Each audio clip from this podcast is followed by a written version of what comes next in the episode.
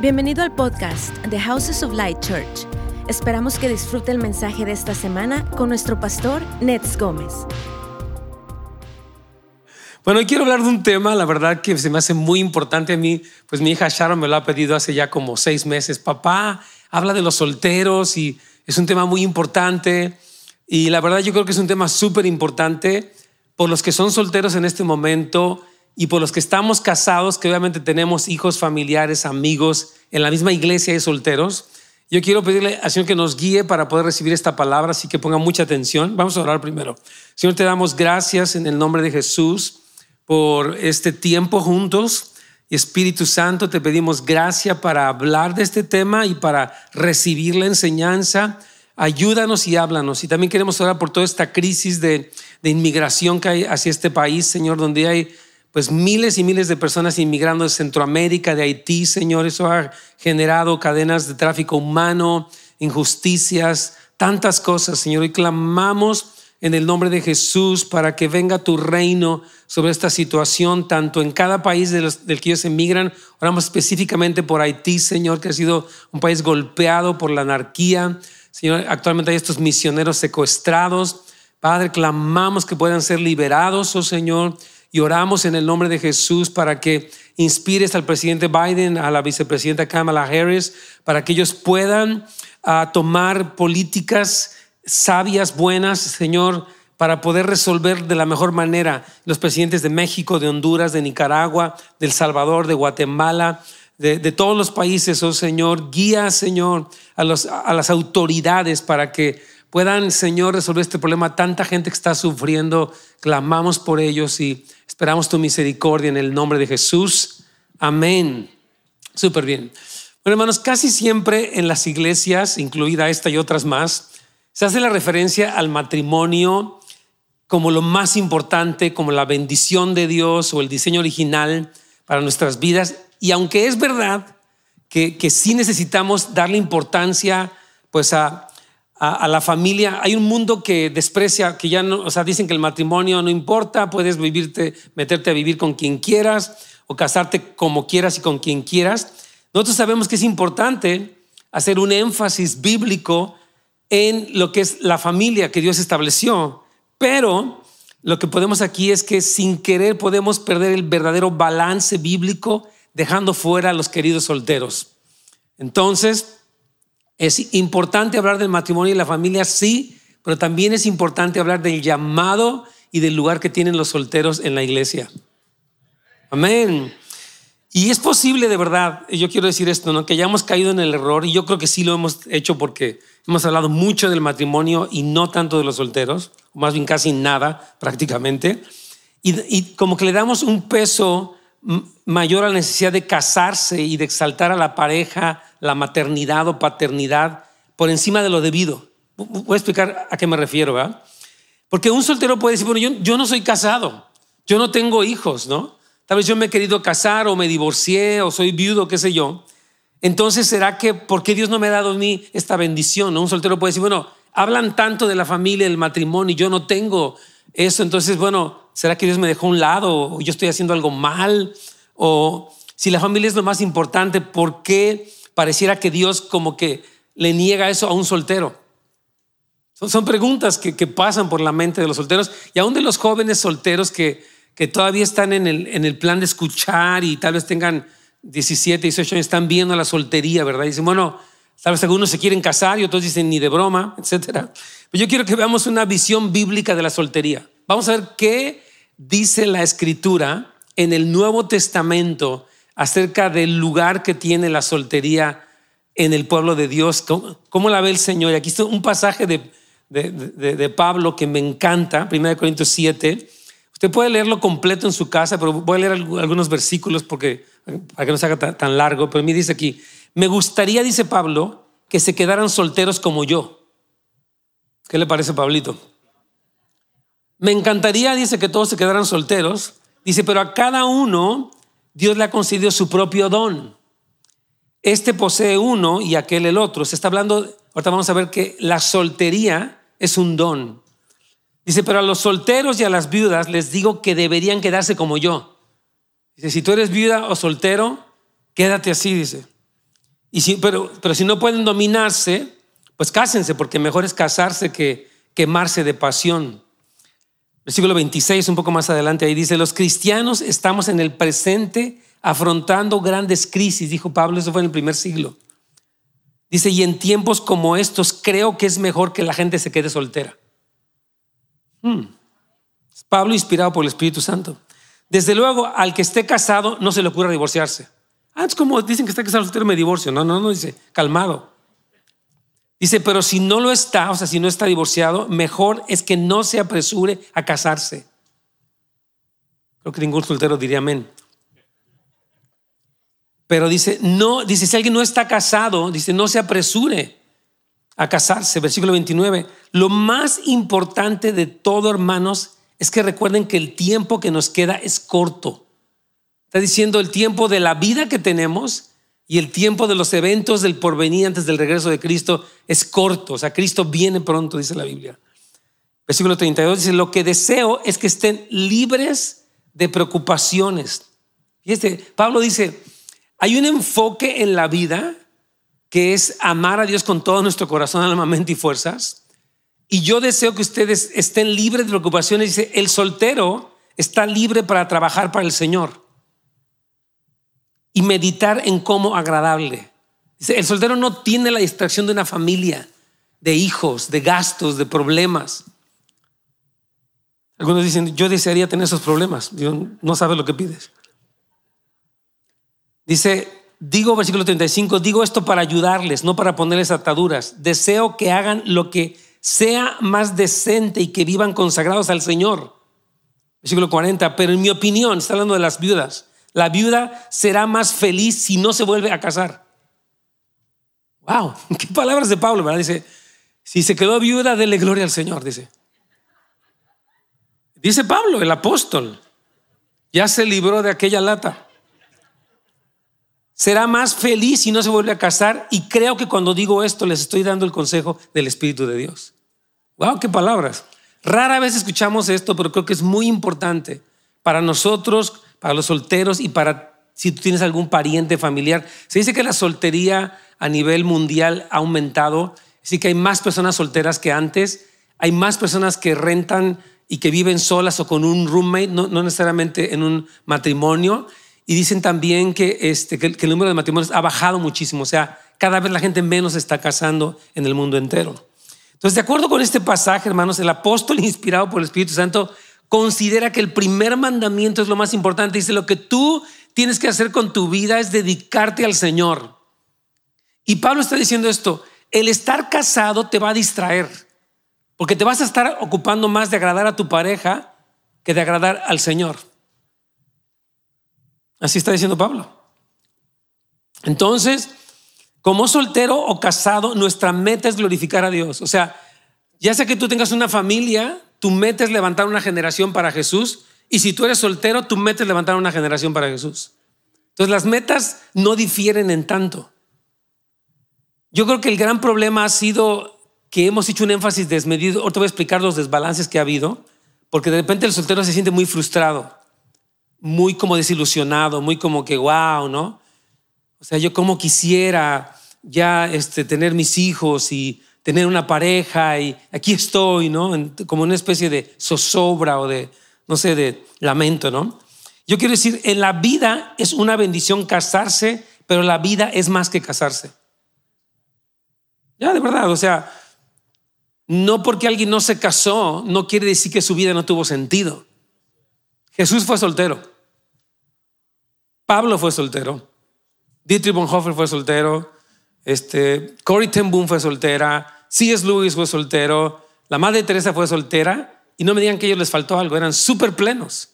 Entonces, no porque alguien es soltero es como decir, wow, él es como un ciudadano segunda clase, le faltó algo, para nada. Repito, Jesús fue soltero. Aquí el punto es que si tú no entiendes el propósito de tu soltería, vas a vivir muy frustrado. Si tú no entiendes el propósito de por qué Dios ha permitido o las cosas que pasaron en tu vida y ahora estás soltero, si no entiendes esto vas a vivir frustrado porque vas a vivir comparándote. Es que aquel tiene y aquella ya hizo su baby shower y aquella ya hizo su bridal shower. y yo no he hecho nada de eso, mi vida es una desgracia. Eso no dice la Biblia. Eso dice la presión social. Eso dice tal vez nuestra vergüenza tóxica, pero no es lo que la Biblia dice. Mire cómo dice Pablo en el versículo 7, me gustaría que se quedaran solteros como yo. Dice, pero a cada uno Dios le ha dado su, le ha concedido su propio don. Pablo dice que la soltería es un don, un regalo de Dios para alguien. Dirás, no quiero ese regalo, gracias. Me tocó el suéter feo en la Navidad. No, aquí Pablo dice que la soltería es un don de Dios, o sea, Dios lo da con un propósito queridos solteros. Amén. Mientras no se casen, todos los que están solteros en Cristo tienen ese don. Y ese don tú lo debes usar para la gloria de Dios. Amén. Tu propósito es glorificar a Dios, dice la Biblia, así pues sea que comamos o todo lo que hagamos, dice, hagámoslo todo para la gloria del Señor. Amén. No tienes que esperar para casarte, para glorificar a Dios con tu vida. Alguien ha dicho que el matrimonio es como una fortaleza prohibida. Los que están afuera no hayan cómo entrar y los que están adentro no hayan cómo salirse. ¿Cómo quisiera estar casado y si lo que estás adentro no sabes lo que pides? Es un rollo. Oh my gosh, ha sido súper duro vivir con esta persona. Pensé que era increíble, que era un cuento de hadas. Resultó que fue una pesadilla. O sea, algunas personas que están casadas, no todas, aquí no hay ninguno, gracias a Dios, sí, este, viven con un sentimiento de, hijo, mano, que más varía solo que mal acompañado. Ahora, voy a decir esto, ¿no? Hay principalmente dos visiones en las que se ve el matrimonio de una manera desbalanceada. Escuche bien, hay dos visiones en las que se ve el matrimonio de una manera desbalanceada y quiero hablar de ellas.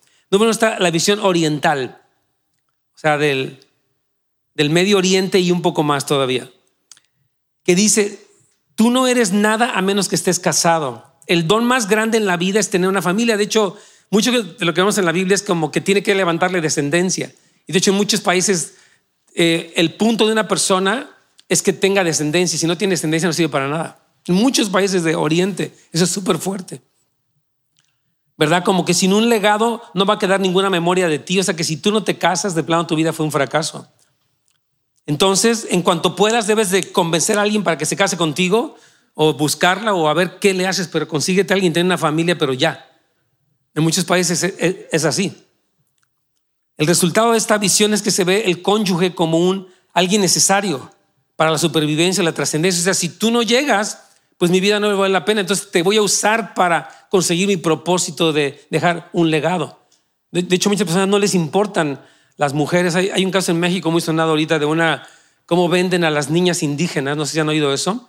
Las venden por una cantidad de dinero. A los 11 años ya están viviendo pues, en la casa del, muchacho, digamos, y a veces, o sea, no solamente el muchacho, sino hasta el papá tiene relaciones sexuales con ellas. Es horrible.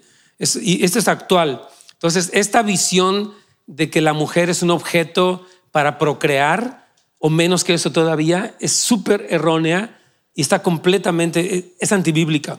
Ahora vamos a ver la visión occidental, más lo que es Europa, Estados Unidos, estos países avanzados. Dicen que esta vida es para crear un, un imperio personal. Se trata de ti y de los placeres que puedas absorber y la seguridad en la que puedas rodearte. O sea, la visión occidental es it's all about you. La vida es que tú seas grande, feliz, exitoso, famoso, que la gente te siga, que tengas muchos seguidores en, Instagram, en Facebook, en TikTok.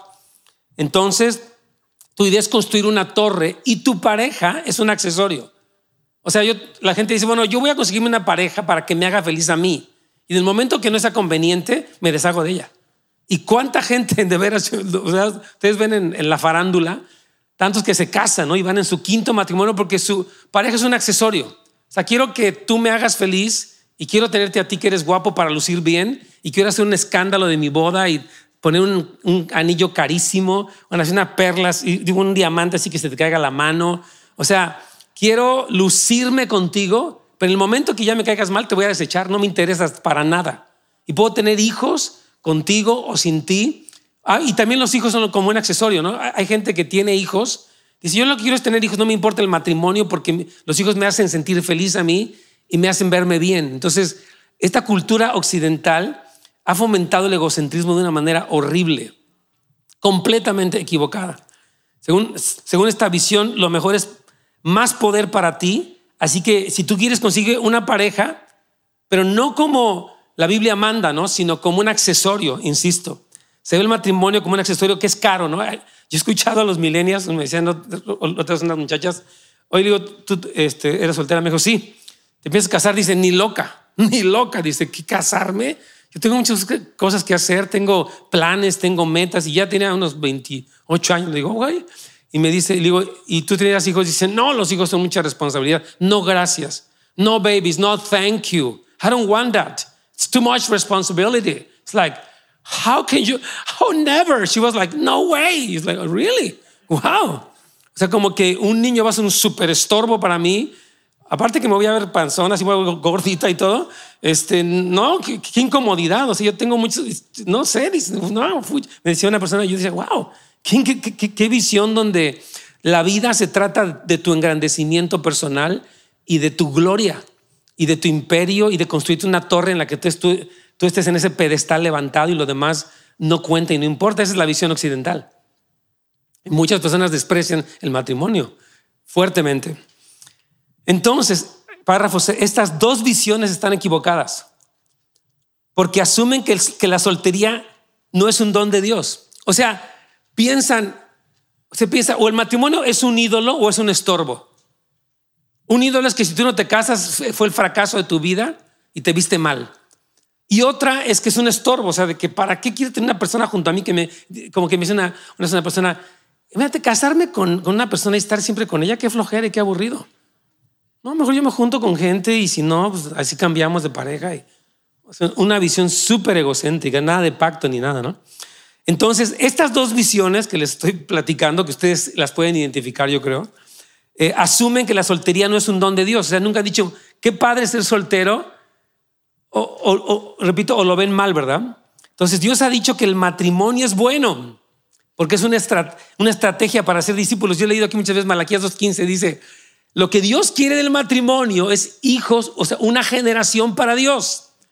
Uno de los grandes propósitos de tu matrimonio es que tú le entregues hijos cristianos a Dios. Ahora, el, soltero también puede entregarle discípulos al Señor. Tanto el casado como el soltero están en la posibilidad de levantar una generación para Jesús. Entonces, delante de Dios, el soltero no está limitado, incompleto, defectuoso, nada que ver. Delante de Dios la visión es muy diferente. Amén. Entonces Dios inventó el matrimonio para enseñarnos cosas acerca de él, etcétera, ¿verdad? Pero hay quien piensa que sin el matrimonio no estás completo y esa visión no es bíblica. Sí es cierto que cuando Dios creó al hombre, lo hizo para completar su soledad, pero en Cristo es diferente. Voy a explicar lo que la Biblia dice. Mire, la palabra dice en Juan 1.16, hablando de Jesús, que de su plenitud tomamos todos. O sea, Cristo es tan pleno, tan voy a hacer la palabra exuberante, tan generoso, tan así pleno es la palabra, que en Él, dice la Biblia, que estamos todos completos. Dice, de hecho, Colosenses 2.9, la plenitud de la deidad habita en Jesús y en Él estamos completos. O sea, bíblicamente en el Nuevo Testamento, eh, nosotros estamos plenos por medio de Cristo. O sea, si una persona cristiana no se casa, no por eso no fue plena, porque Él encuentra en Jesús su plenitud. Lo dice la Biblia. Yo sé que necesitamos la comunidad. Un soltero necesita la comunidad. O sea, nadie fue llamado a vivir en una isla solo. Nadie. Todos fuimos llamados a participar de la comunidad, pero no todos necesariamente tenían que estar casados para ser parte de la comunidad, para nada. Amén. Entonces, dice, de, hecho, Filipenses 4:12, dice, yo puedo estar contento cualquiera que sea mi situación. O sea, Pablo dice, yo sé tener dinero, sé tener escasez, en todo y por todo estoy entrenado. O sea, un cristiano no, o sea, no importa su estado civil, él puede estar contento. Oh, pastor, que contento. No estoy contento. O sea, no estoy contento. Dice el Señor, pues sí puede estar contento. Pablo dice, yo he aprendido a contentarme cualquiera que sea mi situación. Y Pablo era soltero. Tal vez se cree que Pablo era viudo es una de las, probabilidades. Cuando él dice, habla aquí de los viudas, dice, pero doy mi opinión, que será feliz si no te vas a casar. Yo estoy feliz sin volverme a casar, estoy feliz. tuve mi esposa, qué lindo, tal vez, no se sabe si, si Pablo nunca se casó. Parece que para ser parte del Sanedrín debía ser casado, o sea, tal vez era viudo, pero dice, se murió, la, la voy a extrañar mucho, pero no vuelvo a casar. Gracias. It was great, but not anymore. Entonces, uh, yo aquí digo esto en el párrafo bueno, Jesús es el hombre más completo que jamás ha existido y es soltero, aunque tiene su novia, que somos tú y yo. Cuando Dios quiso hacerse, es, es curioso de verdad que Jesús no se casara, es muy interesante. ¿Por qué Jesús no se casó? Hay, muchas eh, razones en ese sentido, pero Jesús pudo demostrar que fue un hombre pleno, que cumplió el plan de Dios y no necesitó tener una esposa junto a él. Aunque su tiempo pues era muy común que la gente se casara incluso joven en el tiempo de Jesús. Entonces, todos estos hombres de Dios que mencioné hace un momento vivieron una vida completa y entonces quiere decir que a pesar de cómo tú te sientas, el que creó la soltería dice que es bueno. Dios dice que es bueno tú dices, pero es que yo no me siento bien, Pastor Nets. No me gusta esta idea y no quiero estar soltero. Yo quiero casarme ASAP. The sooner the better. Pero Dios, voy a explicar hoy esto. Porque miren, yo, yo quiero decir esto. Si Dios le dio a una persona la soltería, Él quiere que la use para lo que Dios se la dio. Pero si Él utiliza su soltería como una excusa para frustración o para el egocentrismo, está desperdiciando su soltería según lo que la Biblia dice. Fíjese bien, el matrimonio sirve para un propósito y también la soltería sirve para un propósito. Muchas veces queremos el don de otro, ¿no? Como dicen, se ve más verde el pasto en el jardín del vecino que en el mío. Dice, bueno, pásate para allá y vas a ver que está, tal vez se vea más verde el tuyo. Estar casado y estar soltero implica trabajo. ¿Cuántos que están casados creen que el matrimonio implica trabajo, esfuerzo, luchas? Claro. algunos levantan la mano porque les da miedo. Pero, pero el matrimonio es un, es un rollo. Y tener hijos es más rollo. Es la verdad. O sea, los amo y son increíbles, pero it, it's, it's hard work. De veras. O sea, el matrimonio o maduras o truenas. Y es un rollo. Entonces, el soltero también tiene una dificultad, o sea, tiene su propia dificultad. Porque hay quien piensa, bueno, ser casado es mucho trabajo, mejor me quedo soltero. Y dice Pablo, no, si tú estás casado ni se te ocurra divorciarte, pensando que vas a ser más feliz sin estar casado. Y dice, si estás soltero, no te apresures a casarte pensando que el matrimonio es la fuente de la felicidad, porque no es así. Amén. Entonces, fíjate cómo dice aquí Santiago 1.17, toda buena dádiva y todo don perfecto desciende de lo alto del Padre de las Luces, en el cual no hay mudanza ni sombra de variación. Entonces Dios dice, Dios te dio un don y fue bueno. Pero yo tengo 28, no me he casado, 29, 30, 40, no me he casado. Dice, ok, mi don para ti es bueno. Es lo que el Señor dice, que todo, buen, todo don perfecto desciende. Dice Dios, yo te di un don. Y ahorita vamos a ir estudiando más acerca de eso. Entonces, Pablo dice que la soltería sirve para el propósito de tener una devoción sin distracciones. Dice, el soltero no tiene la distracción que tiene el casado. El soltero puede dedicarse a una devoción sin distracción. El problema que pasa con los solteros es que han permitido que a veces muchas cosas le roben su enfoque. Su corazón está distraído con entretenimiento, con amargura, con deseos, con cosas, y no enfocan su soltería bien y por eso hay un sentido de frustración. Entonces, el estar casado, pues implica estar enfocado en la familia. ¿verdad? Si tú te casas, tienes que dedicarte. Si una persona está casada, no puede vivir como si fuera soltero, señoras y señores. Yo el fin de semana voy con mis amigos y, entre semana me la paso en mi celular con mis amigos. cuando tengo un chance nos vamos dos, tres días con mis amigos. No, señor, usted dedíquese a sus hijos y a su esposa.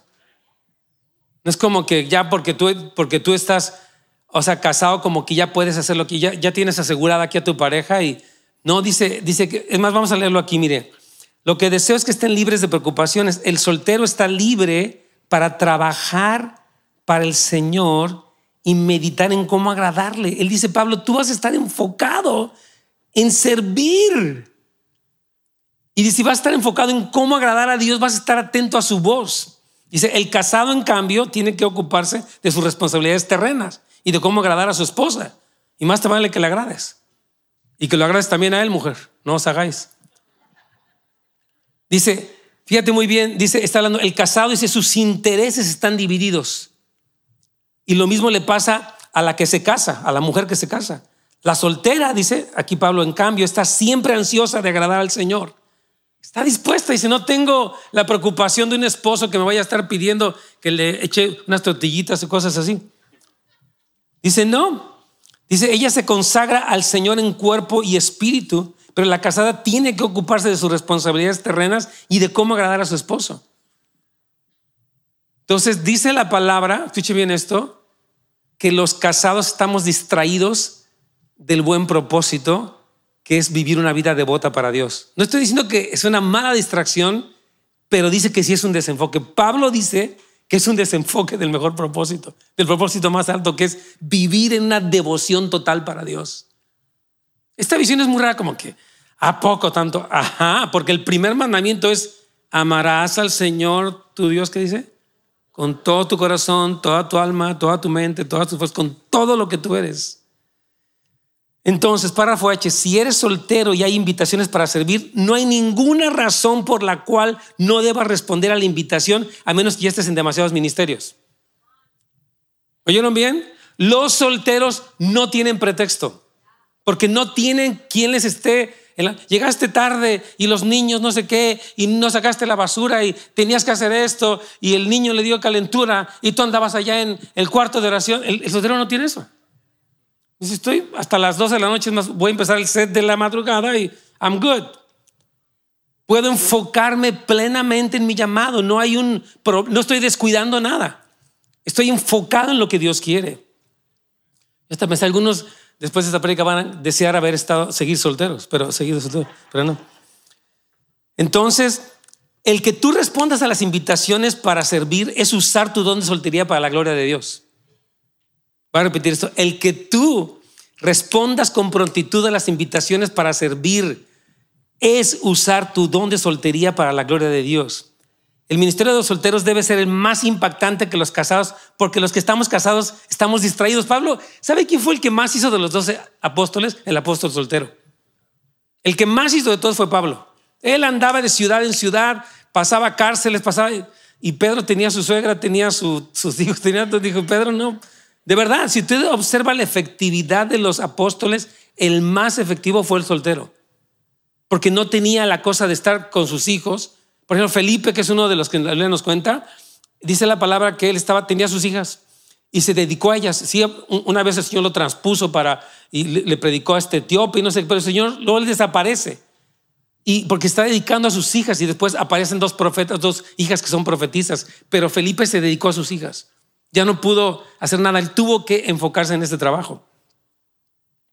Entonces, como, casado, aquí lo pongo, Puedes tener dos o tres discípulos de tiempo completo que son tus hijos, pero como soltero o una pareja con el nido vacío, puedes tener 30 personas a las que estás discipulando. Los que ya, nuestros hijos salieron de casa y ya están grandes, gloria al Señor. Ni medio amén. Sí, ya se fueron, ¿verdad? Los, los hijos salieron y ahora uno puede decir, ok, mi amor, tenemos tiempo libre. Mire, vivimos en un mundo en el que nuestro tiempo libre es puro entretenimiento. Y yo no, está ok, ¿no? Vamos a ver. Pero la persona que ya terminó de criar hijos y ya están los dos, tienen una oportunidad enorme de servir. Porque ya no tienen la responsabilidad de niños y ya están unidos. Es una pareja que están juntos y pueden utilizar este tiempo del nido vacío para entregarse a la obra de Dios, según lo que dice Pablo. Amén. Entonces, no desperdicies tu temporada Debes entrarle con todo y empezar a proteger tu corazón de las distracciones del enemigo, porque es tiempo de hacer una diferencia con todas las cosas que el Señor ha puesto en tu corazón. Solteros queridos, entrégate con todo. Entrégate y disponte a todo, porque de eso se trata, de la vida se trata de eso, de vivir para Dios. Amén. Jesús dijo, fíjese bien qué, cosa tan tremenda. a que hay algunos que se quedan célibes por causa del reino de los cielos. ¿Sabían esto? En, en ah, Mateo 19, Jesús dice, fíjese bien, todos los discípulos, porque le estaban preguntando, oye Señor, ¿está bien que la gente se divorcie? Clásica pregunta, me la han hecho en el radio como mil veces. ¿Está bien que, que me divorcie? ¿Está bien que me case otra vez? Y casi cada semana tenemos eso, ¿verdad? Entonces Jesús les dijo, no, no está bien que se divorcien.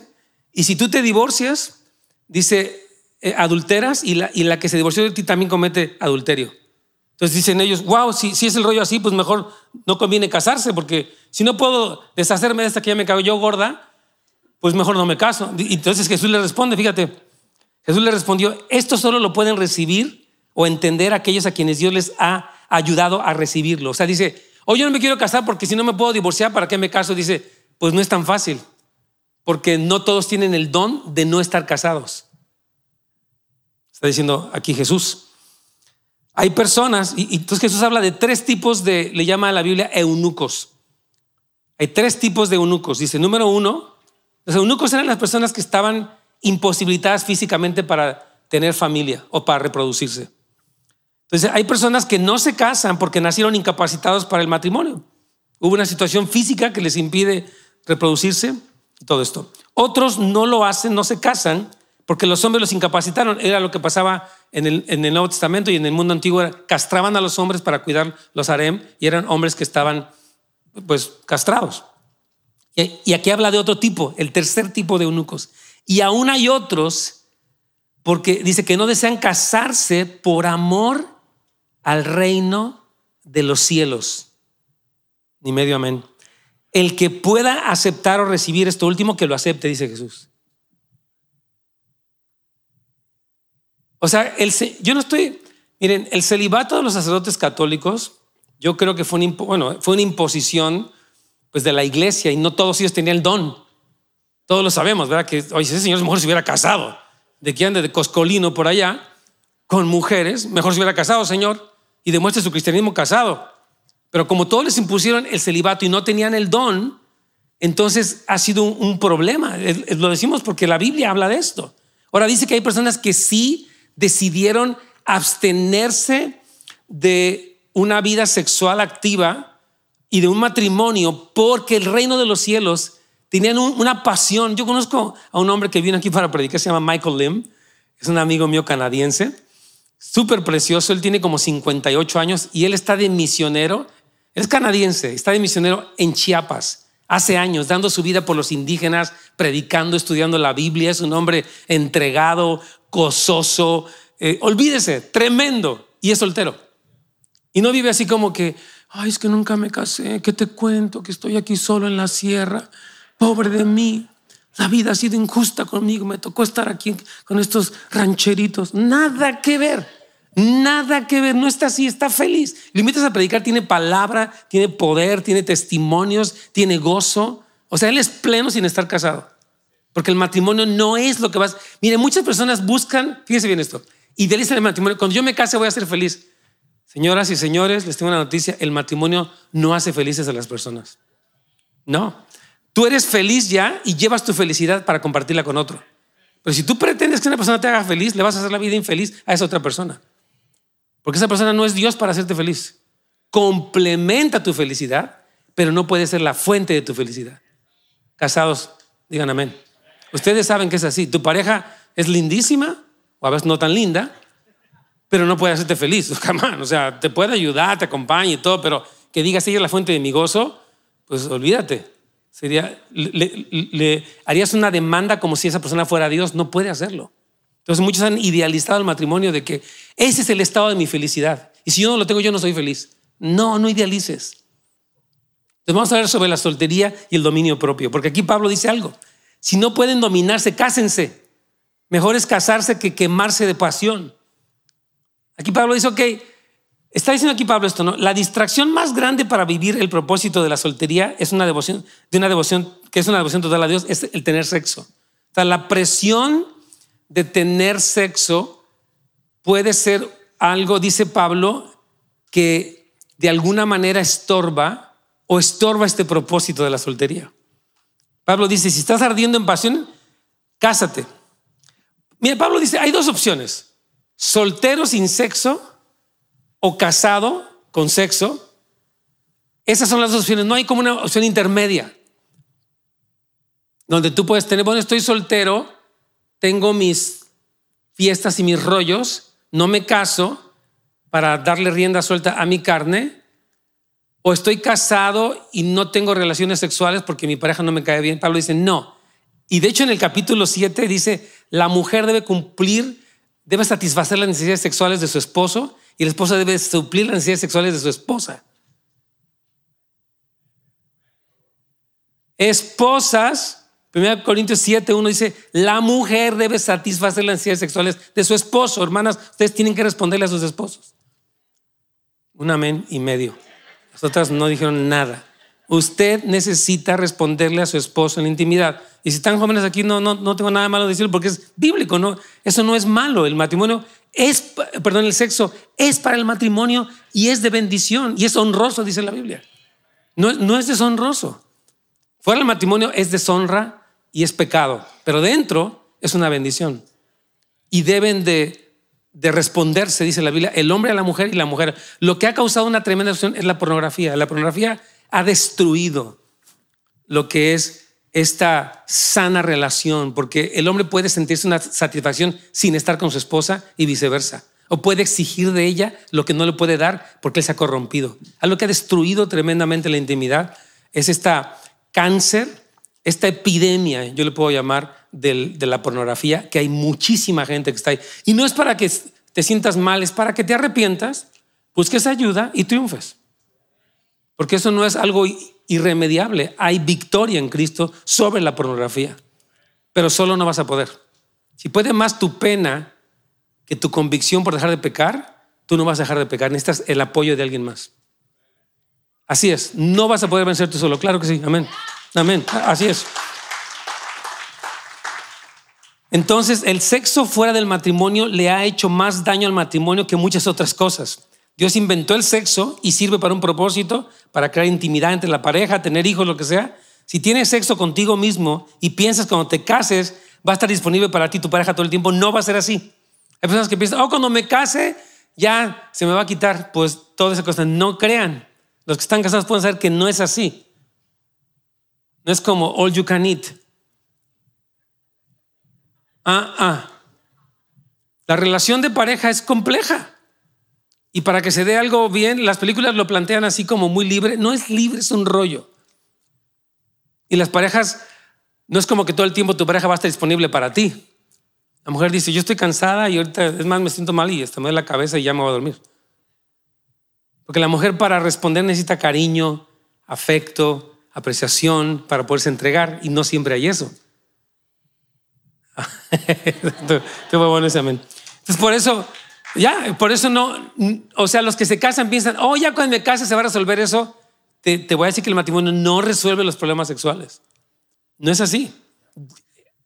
En el estado óptimo funciona y es una bendición, pero eso requiere mucho trabajo. Entonces, lo que arruina tanto al soltero como al casado es el egoísmo. Oh, el que vive para sí aunque estés casado, vas a arruinar a tu pareja. Y si tú eres, si tú eres soltero y eres egoísta, no vas a estar listo para lo que Dios tenga para ti porque nada más piensas en ti, en ti y en ti. Y eso no te va a hacer funcionar. El egoísmo es lo que destruye el matrimonio y la soltería. Oye, entonces fíjate bien, en el matrimonio tú eres santificado al aprender a llevarte bien con tu pareja, porque es un arte. Llevarnos bien como pareja es un arte, señores y señores. Y la soltería, tú eres santificado a través de mantenerte puro para Dios como soltero, sin dejarte llevar por las ofertas baratas de este mundo. Entonces, para honrar a Dios a través de, la soltería debes saber tres cosas acerca del sexo. Esto va para los solteros. El deseo sexual, según Pablo, es una distracción. Dice, o sea, tú tienes este deseo, tú tienes este llamado, este don de servir a Dios con tu soltería, increíble, pero a veces el fuerte deseo sexual es lo que te puede distraer. Pablo lo dice así. Número dos, el sexo no es esencial. Nadie se ha muerto en la historia de la humanidad por no tener sexo. Ya, muchos jóvenes han pintado la idea bien rara. Están desesperados por sexo muchos jóvenes. Porque las películas, es horrible. Yo aborrezco las películas de Hollywood donde el sexo se convierte en una cosa tan fea. Se conocen y a los media hora están acostándose es horrible y incitan a los jóvenes a sentirse súper insatisfechos. Y los, hombres, y los jóvenes están desesperados por eso, porque le están poniendo una visión del sexo que está equivocada.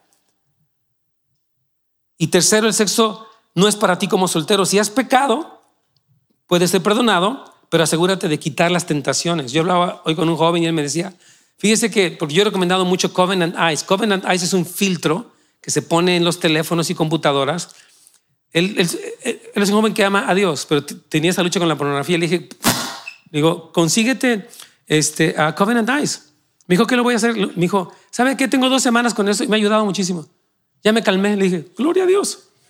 Me dijo, y ahora para hacer eso lo pienso dos veces porque le va a llegar a mi amigo la notificación y me da pena.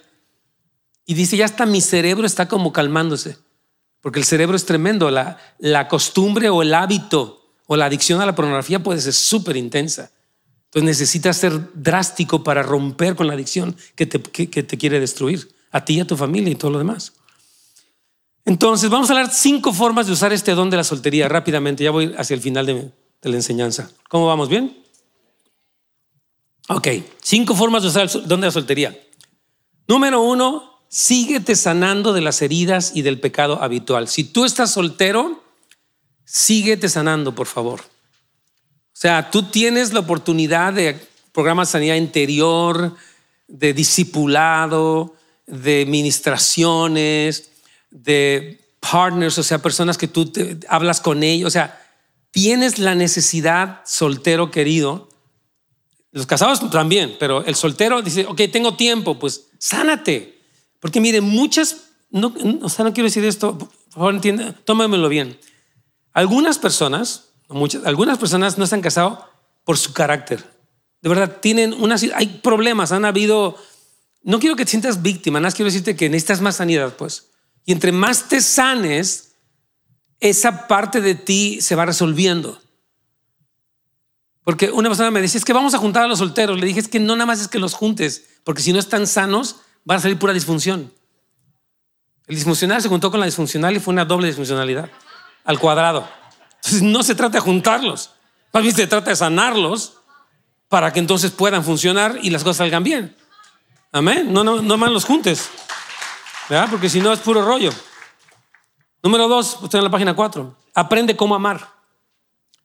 Yo de veras creo que los solteros no deben de vivir solos, deben vivir con una familia o con un compañero cristiano, o sea, los hombres con un compañero, un varón, y las mujeres con una jovencita, con alguien más, otra mujer, que les, porque el soltero tiende a ser muy egoísta. Es para, o sea, como yo decía, es para él, todo es para él, su tiempo, su rollo, no sé qué.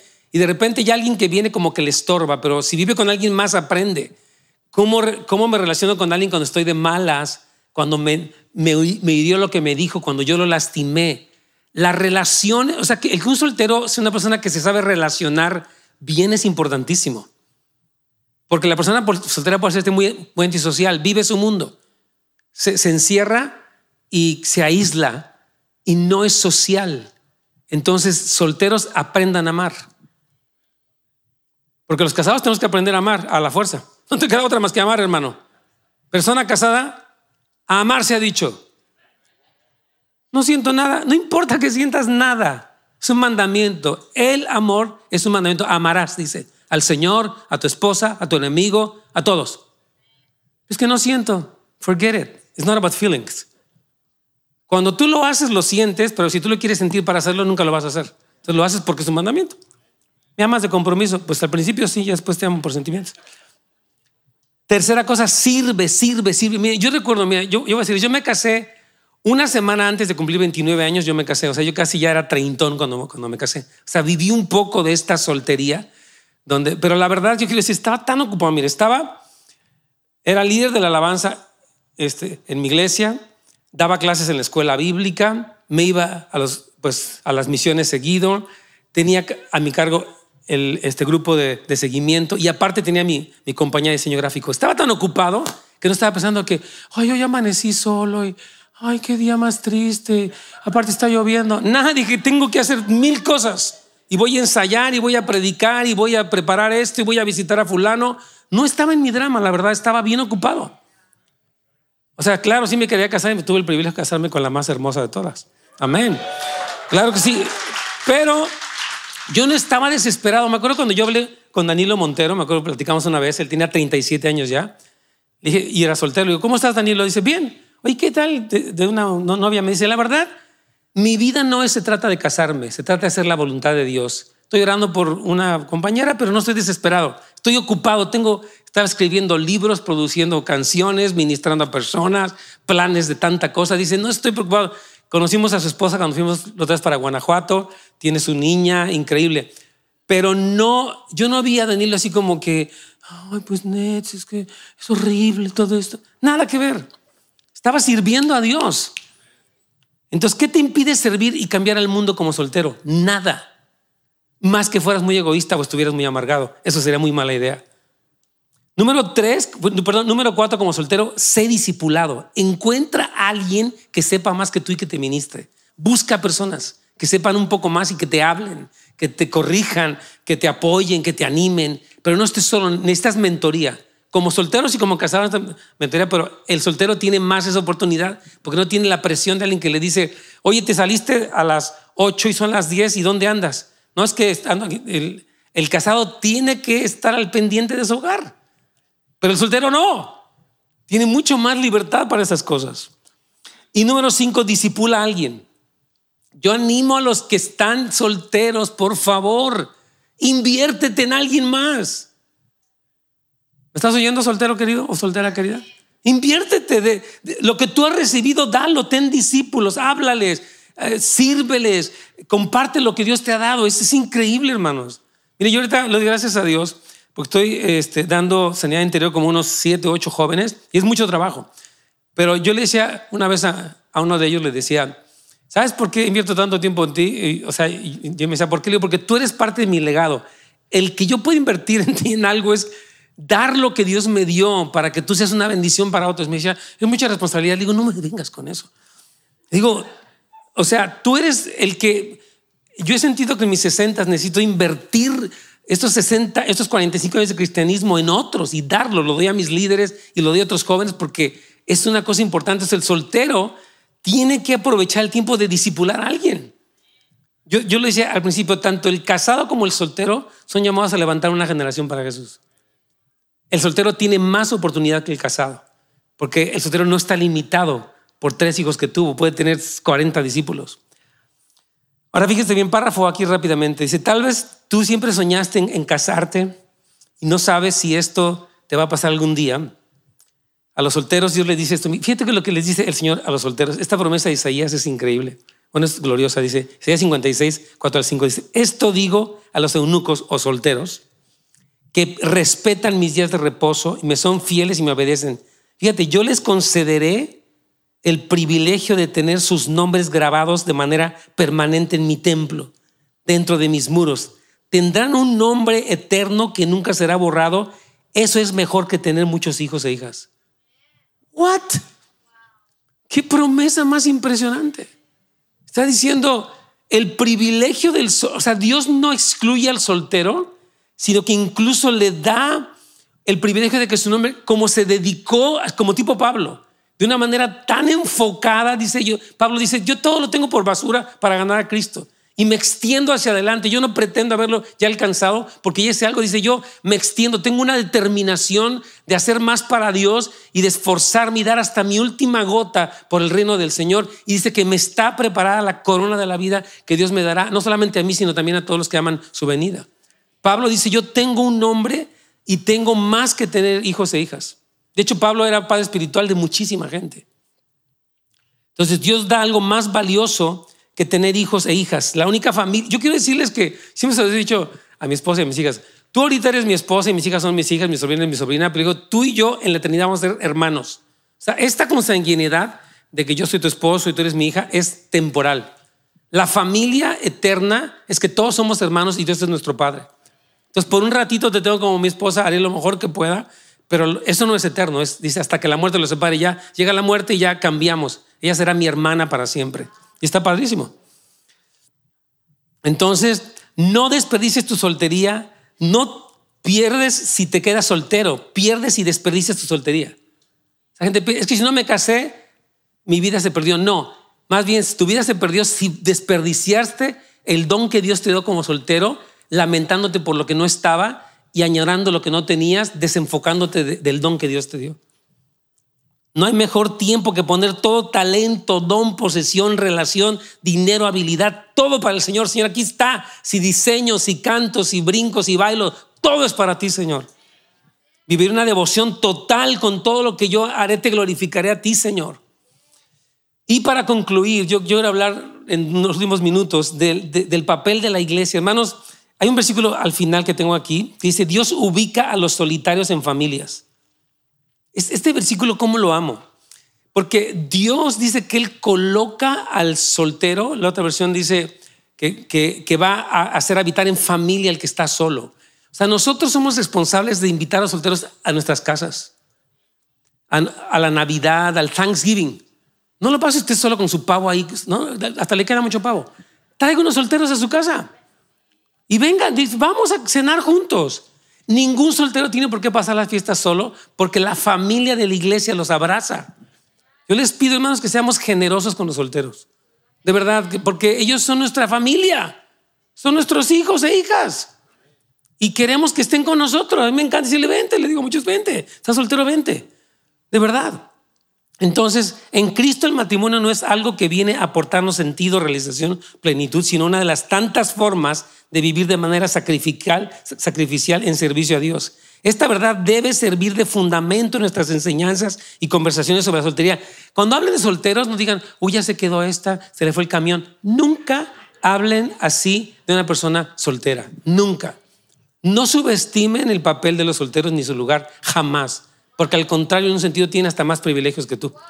Claro que sí. Oh, ya, lo creo totalmente. Claro que sí. Párrafo B, como iglesia abrazamos a los solteros y los incluimos como parte de la comunidad, especialmente los mayores de 30 años o por ahí, desde los veintitantos están solteros. Necesitan encontrar apoyo frente a los desafíos inherentes de la soltería.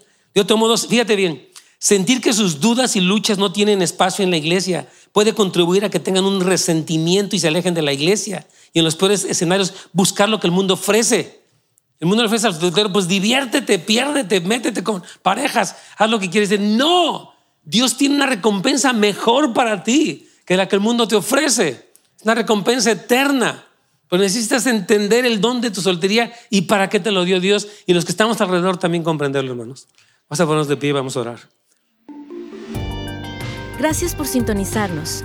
Para más información de nuestro ministerio, recursos y horarios, visite housesoflight.org.